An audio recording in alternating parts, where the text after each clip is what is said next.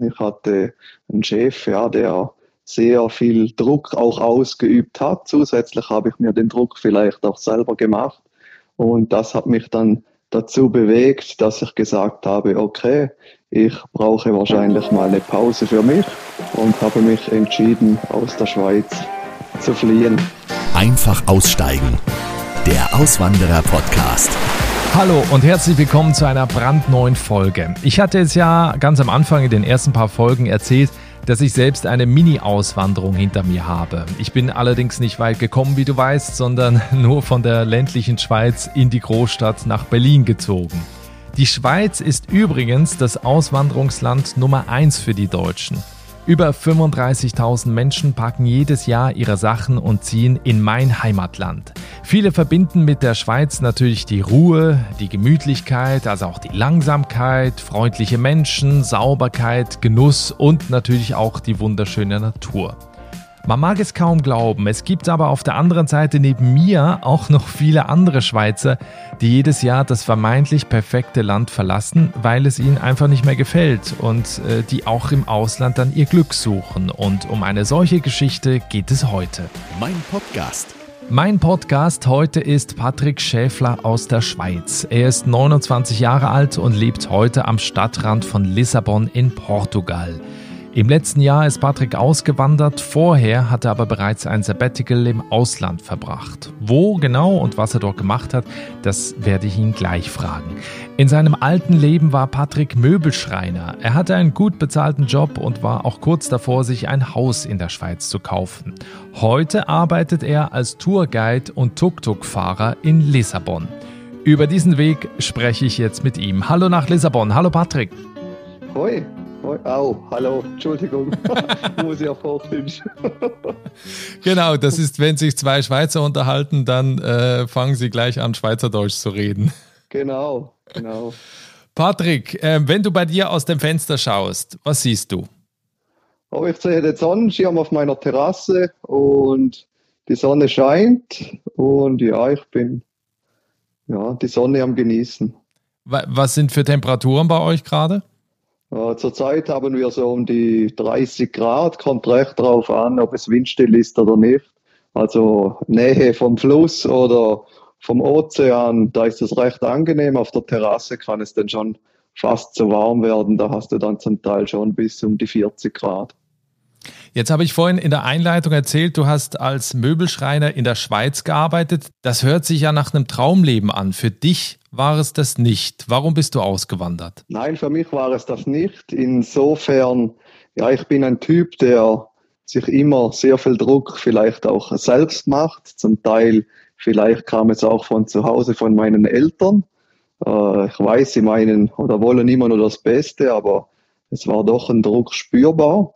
Ich habe zuerst Möbelschreiner gelernt, das vier Jahre lang, habe dann ja, Rückenschmerzen erhalten, die nie weggingen.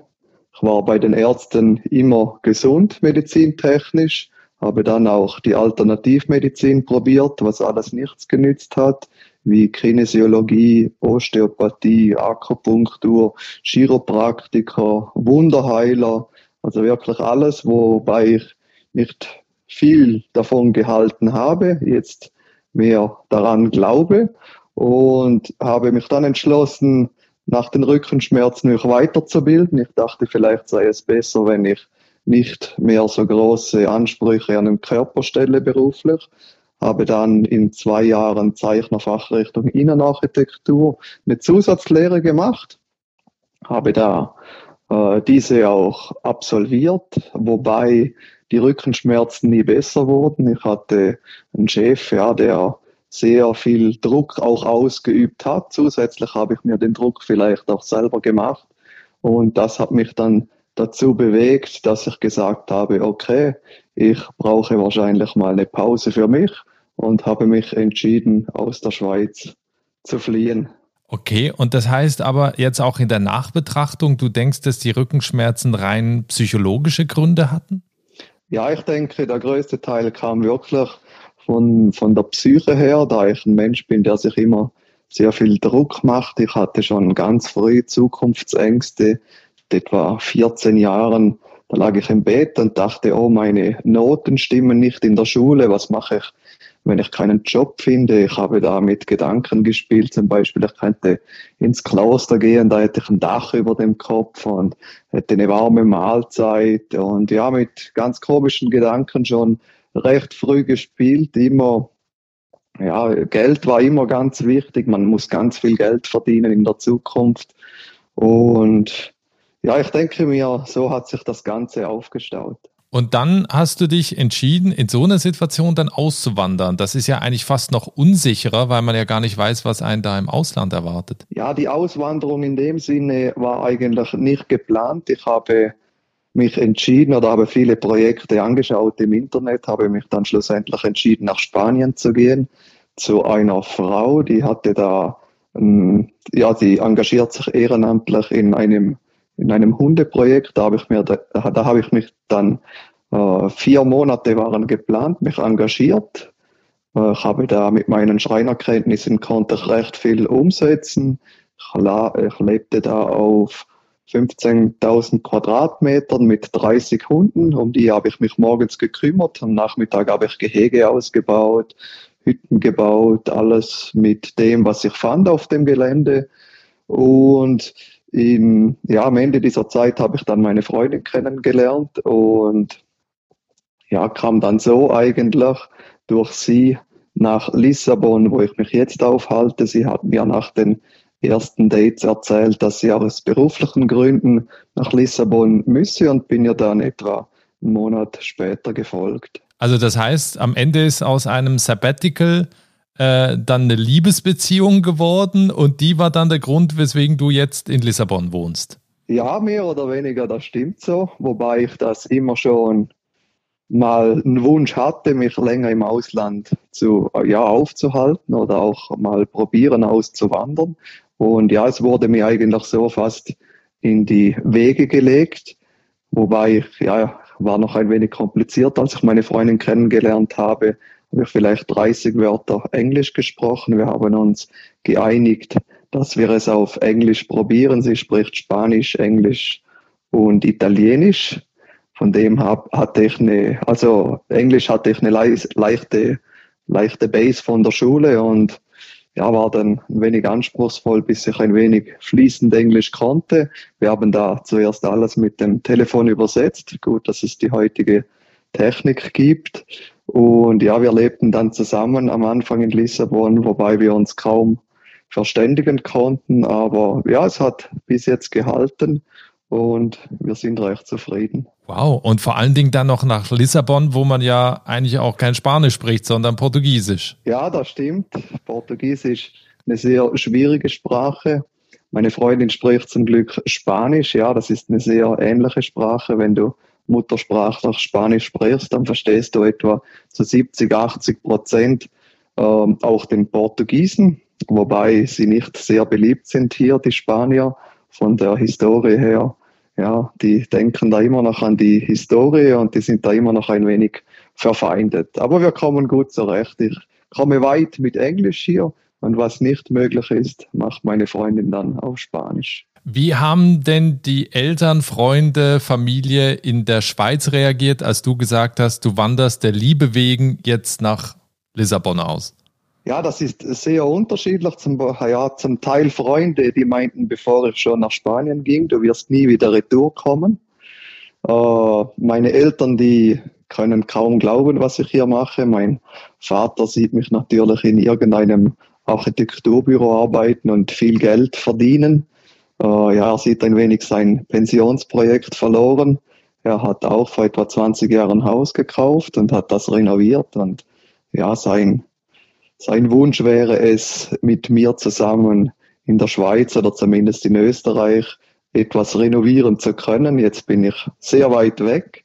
Jetzt bin ich hier selber am Renovieren und ich kann mich gut erinnern, als ich ihn anrief von Spanien aus, ich gehe, komme nicht nach Hause, meine Reise gehe weiter nach Lissabon. Und die erste Frage natürlich, warum? Ja, wegen einer Frau. Und ob sie Deutsche sei, das war dann die Frage. Und ich habe das verneint. Aber ob sie wenigstens Deutsch sprechen würde, ja, und nicht mal das war der Fall. Und er meinte, ja, wie ich den Schritt überhaupt wagen könne, mit einer Frau zusammenzuleben, die ich mal nicht, die ich noch nicht mal verstehen würde. Ja.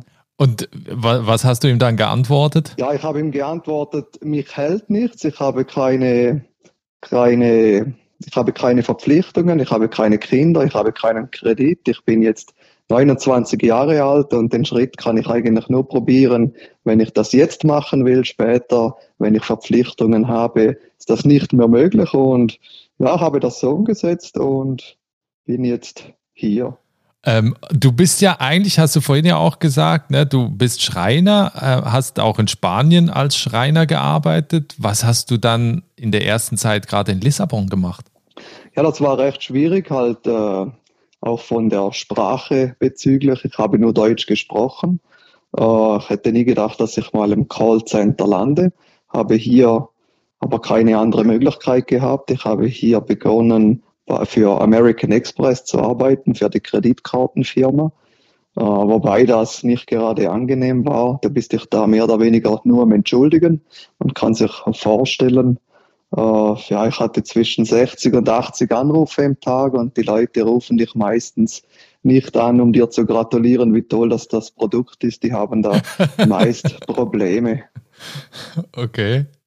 Das habe ich gehört. Das ist in äh, Lissabon oder in Portugal sehr verbreitet, in Callcentern zu arbeiten. Ne? Das stimmt, ja. Also gerade sehr viel Deutsche, die hier sind, in Callcentern beginnen, wobei die meisten da nicht glücklich werden. Aber es ist eigentlich recht gut bezahlt, sofern man Deutsch spricht oder gerade nordische Länder wie Schweden, Norwegen ist recht gut bezahlt, denn ja, ist recht schwierig hier, der Durchschnittslohn liegt zwischen 700 bis 900 Euro, würde ich sagen. Und wenn man die Mietpreise betrachtet, vor den Corona-Zeiten lag man zwischen 400 bis 500 Euro. So kann man sich das ausrechnen. Da bleibt nicht gerade viel übrig, um zu leben. Aber im Callcenter bist du heute nicht mehr. Was machst du heute? Callcenter bin ich nicht mehr. Nach etwa vier Monaten war ich froh, dass mein Englisch so gereift war, dass ich wechseln konnte. Ich war vor etwa vier, fünf Jahren mal in Thailand unterwegs. In Bangkok habe ich Tuk-Tuks gesehen. Und als ich hier gelandet bin und die Tuk-Tuks wiederentdeckt habe, wusste ich, das Ding muss ich einmal in meinem Leben fahren und habe mich dann beworben als Tourguide mache heute Bike-Touren, Segway-Touren, aber hauptsächlich Tuk-Tuk-Touren, das, was ich am liebsten mache und bin Tourguide. Und wie ist der Job? Wie viel Spaß macht das? Oh, der Job ist fantastisch. Äh, ich habe in der Hauptsaison mache ich überwiegend Reservierungen. 50 äh, Prozent in Deutsch, 50 Prozent in Englisch, würde ich mal sagen. Und äh, wenn ich keine Reservierungen habe, ich sage mal ne, in der Nebensaison oder auch im Winter, da schaue ich mich um, um Leute, da probiere ich Touren zu verkaufen auf der Straße und habe noch 40 Prozent Provision als Ansporn. Also ja, so ist es mir selber überlassen in den Pausen. Wenn ich arbeiten will, kann ich. Wenn ich lieber mal einen Kaffee trinke in der Sonne, ist das auch gestattet. Und wie ist das mit den Touristen da unterwegs zu sein? Ist das anstrengend oder macht das auch Spaß? Oh, das ist eigentlich sehr angenehm, weil der größte Gegensatz zum Callcenter zuvor, da hatten die Leute Probleme. In meinem jetzigen Job, da sind die Leute im Urlaub und das gestaltet das Ganze recht angenehm. Die meisten Leute sind sehr happy, die sind sehr fröhlich, glücklich und freundlich. Und wenn ich die Tour mache, die meisten sind auch sehr interessiert. Ich weiß heutzutage schon recht gut Bescheid über die Geschichte. Die Touren dauern zwischen, sage mal, eineinhalb und fünf Stunden. Und da kann ich den Leuten ganz Lissabon zeigen. Ähm, jetzt hast du vorhin auch so ein bisschen vom Gehalt erzählt. Äh, vielleicht kannst du noch ein bisschen erzählen, wie du lebst. Also was sind so deine Lebensumstände gerade? Meine Lebensumstände, ich habe mir eine Wohnung hier in äh, Lissabon gekauft, ein wenig außerhalb, etwa 15 Minuten vom Zentrum. Sehr gut war natürlich, dass ich die Eigenmittel von der Schweiz mitbringen konnte. Ich habe früher in meinem Leben äh, ja recht gut verdient fürs Alter, würde ich sagen, habe meistens zu Hause gewohnt, so konnte ich einiges sparen. Und im Vergleich zu der Schweiz hier sind die Sachen schon günstig, also im Zentrum extrem teuer. Darum bin ich eigentlich geflüchtet, ein wenig außerhalb und habe hier eine Wohnung gekauft für 115.000 Euro, habe 12,5 Prozent gebracht und der Rest ist finanziert von der Bank. Habe heute recht geringe Fixkosten, 285 für die Wohnung selbst monatlich, 40 Jahre lang. Und mit den Nebenkosten komme ich so auf etwa ja, maximal 400 Euro. Ich und meine Freundin, wir haben zwei Gehälter. Und ja, wenn wir keine Corona-Krise mehr haben, dann verdiene ich etwa 1500 Euro mit ihrem Gehalt. Sind das dann etwa zweieinhalbtausend minus die Fixkosten, sagen wir mal noch 500, haben wir 2000, um zu leben und so kommen wir eigentlich ganz gut durch. Und du hast aber jetzt auch so deine Ansprüche im Vergleich auch zu deinem Leben in der Schweiz ein bisschen runtergeschraubt? Ja, extrem. Ich war früher ein rechter Materialist. Ich wollte ganz früh ein Haus kaufen, bauen. Da wusste ich, da komme ich nie hin vom Finanziellen. Ich wollte mir ein älteres Haus kaufen und das dann mit meinem Vater renovieren. Ich war da sehr dran. Ich habe viele Überstunden gemacht. Ich, äh, mit 24 Jahren hatte ich die volle Finanzierung eines Hauses mit ja, das etwa 560.000 Franken gekostet hätte, ohne finanzielle Hilfe von meinen Eltern. Äh, ich hatte Glück, ich war unter den letzten zwei Parteien. Die eine Partei, das war eine Familie und die haben dann das Haus erhalten. Und somit war ich immer noch frei, ich habe immer noch keinen Kredit und konnte mich auf die Reise begeben. Das heißt, im Nachhinein bist du froh, dass das Schicksal dir nicht dieses Haus beschert hat?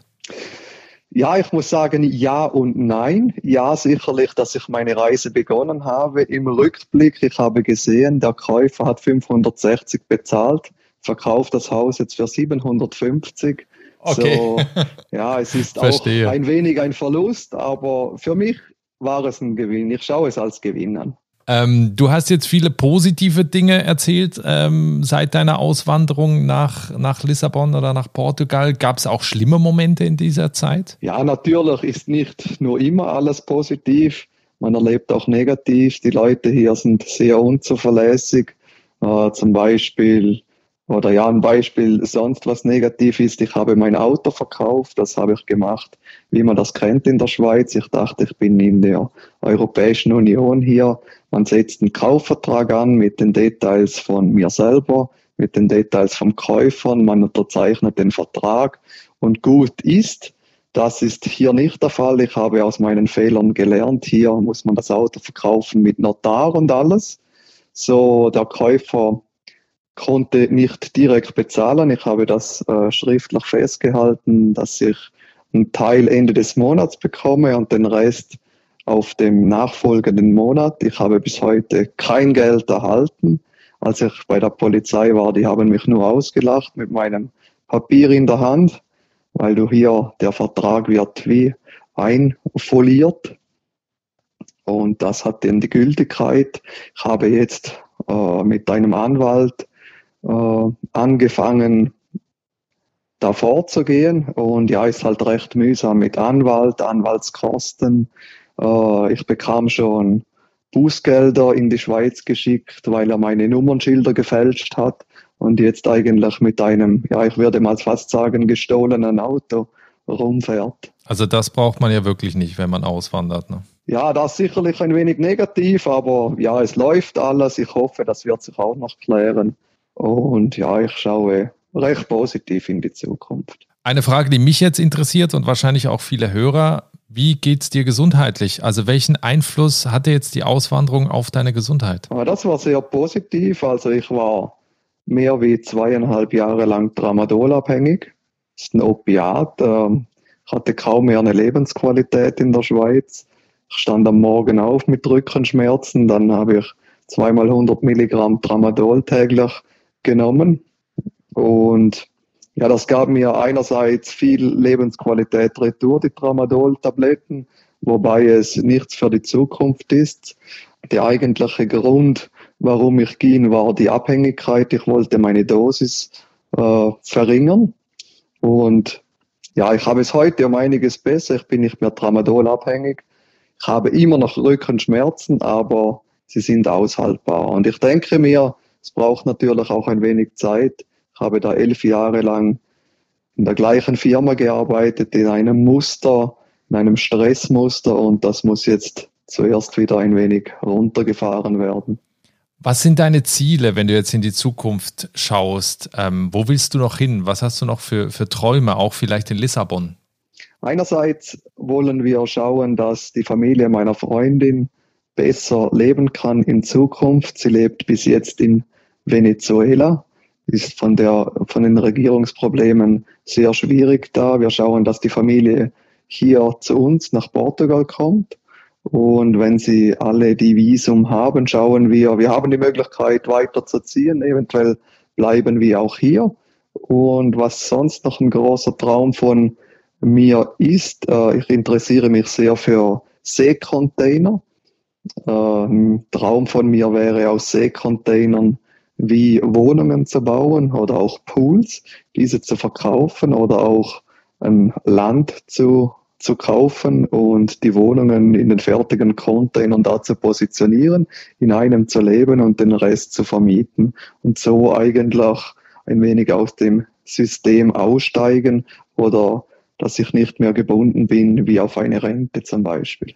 Das hört sich spannend an. Da musst du mich auf jeden Fall nochmal anrufen, wenn es dann soweit ist. Weil ich glaube, das ist auch sehr beliebt bei Leuten, die so Urlaub machen wollen. Ja, ich denke mir, die Nachfrage ist sicherlich da. Ich habe ja, meine Pläne stehen recht am Anfang, aber wir werden schauen, wo sie enden. Äh, ja, immer mehr Leute wollen aussteigen, wollen in einem Tiny House leben, auch weil es finanziell immer schwieriger wird, sich ein Eigenheim anzuschaffen. Natürlich auch ein Pluspunkt ist, du bist nicht an einen Ort gebunden. Mit den Containern kannst du dich weltweit irgendwo wieder niederlassen, weiterziehen. Und ja, ja, tolle Idee. Ähm, für alle die, die jetzt sagen, das, was der Patrick macht in Lissabon, Tuk-Tuk fahren, Tourguide sein, entspanntes Leben führen, das will ich auch. Hast du Tipps für Leute, die auch nach, nach Portugal auswandern wollen? Ja, ich denke mir, vielleicht gut wäre, wenn man sich um eine Bleibe schon mal vorschaut, dass man sich ein Zimmer sucht. Ich denke mir, Wohnung ist recht schwierig anfangs bezüglich den Löhnen hier. Ich denke mir, ein, gut gelegenes Zimmer im Zentrum oder außerhalb muss man schauen, dass man gute Verbindungen mit den öffentlichen Verkehrsmitteln hätte. Was sicherlich auch nicht schlecht ist, dass man schon Bewerbungsgespräche parat hat oder vielleicht sogar einen Job. Viele eben, wie gesagt, als Tipp, viele fangen im Callcenter an und dann, wenn sie hier sind, haben sie Zeit, irgendwas in ihren Branchen sich zu suchen und viel mehr eigentlich nicht. Ein bisschen Startkapital vielleicht noch. Ja, das vielleicht hilft sicherlich, wobei eben wir sind gestartet mit 1000 Euro. Es geht fast mit null, wie man sieht. Patrick, wenn wir uns in zwei Jahren nochmal sprechen, ähm, baust du dann Container? Es könnte sein, ich weiß es nicht. Vielleicht bin ich immer noch hier, vielleicht bin ich in Spanien mit meinen Container. Ich habe jemanden kennengelernt, der kauft jetzt ein großes Grundstück auf den Philippinen. So, ich halte mir alle Wege recht offen und ich schaue, wo es mich hinzieht. Es könnte überall sein. Ja, super. Dann freue ich mich, äh, wenn wir uns dann in zwei Jahren widersprechen und danke dir herzlich für das Gespräch. Kein Problem. Ich danke euch und den Zuhörern und alles Gute für die Zukunft. Ja, das war das Gespräch mit Patrick in Portugal. Ich bin sehr gespannt, wo es ihn als nächstes hin verschlägt.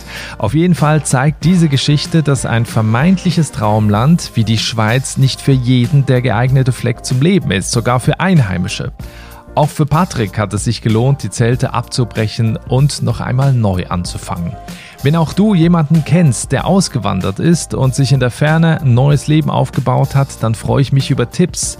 Das gilt natürlich auch, wenn du selbst derjenige oder diejenige bist. Äh, dann klick einfach auf meine Webseite der Auswandererpodcast.de und schick mir da eine kurze Mail. Wenn dir der Podcast gefällt, dann abonniere doch bitte den Kanal und ich freue mich wirklich sehr, wenn du mir eine Bewertung hinterlässt. Die nächste Folge gibt es dann wie gewohnt nächsten Mittwoch hier. Ich freue mich, wenn du reinhörst. Bis dann. Ciao.